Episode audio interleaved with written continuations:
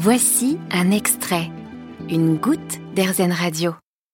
Du 25 au 27 mars se tient le week-end du SIDAction. Alors on peut vivre avec le VIH aujourd'hui grâce aux avancées médicales, mais il faut rappeler que ce virus circule toujours, qu'il faut donc être vigilant, se protéger et se faire dépister. En 2020, près de 5000 personnes ont découvert leur séropositivité VIH, dont 14% sont des jeunes de moins de 25 ans. Bonjour Joanne Plusalénet. Bonjour. Alors vous êtes chargé de prévention à l'ENIPS, l'équipe nationale d'intervention en prévention et santé à Bordeaux. Alors quand on est jeune, où peut-on trouver des informations sur le VIH-Sida Vers qui peut-on se tourner? Alors pour les jeunes, euh, au niveau du, VIH-Sida, il existe euh, plusieurs choses aussi. Euh, tout d'abord, on va commencer par l'espace santé étudiant, pour celles et ceux qui sont à l'université notamment. C'est un, pôle euh, un pôle de santé universitaire où il est possible de rencontrer les professionnels de santé et donc du coup de, pouvoir parler de, cette maladie et des autres IST, mais aussi de pouvoir se faire dépister. Donc ça c'est quand même assez important. Pour celles et ceux qui sont au collège ou au lycée, il y a toujours, on peut toujours se rapprocher, de l'infirmier ou de l'infirmière scolaire.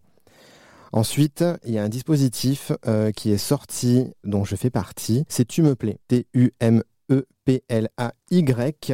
C'est un dispositif qui a été mis en place euh, par rapport à un, modèle euh, anglais, euh, la C-Card. Donc c'était pour C-Card pour Condom Card. Vous savez, mon accent anglais, on l'adore.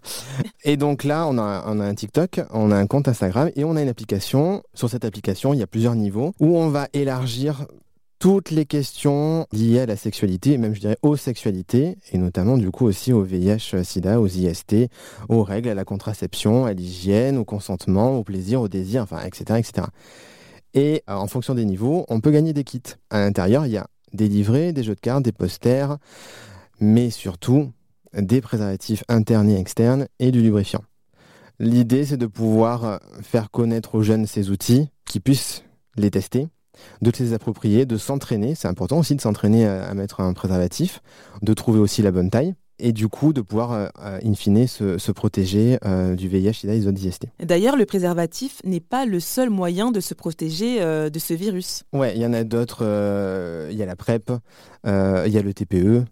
Et il y a le, le TASP, donc c'est le Treatment as Prevention, c'est le traitement pour les personnes séropositives, mais Bon, une fois que ces personnes séropositives sont sous traitement et indétectables, elles ne peuvent plus transmettre le virus, donc on le considère aussi comme un traitement et dans la réduction des risques contre le VIH. Et le TPE, c'est donc c'est le traitement justement avant, c'est le traitement préventif, c'est ça? C'est le traitement euh, après le rapport à risque.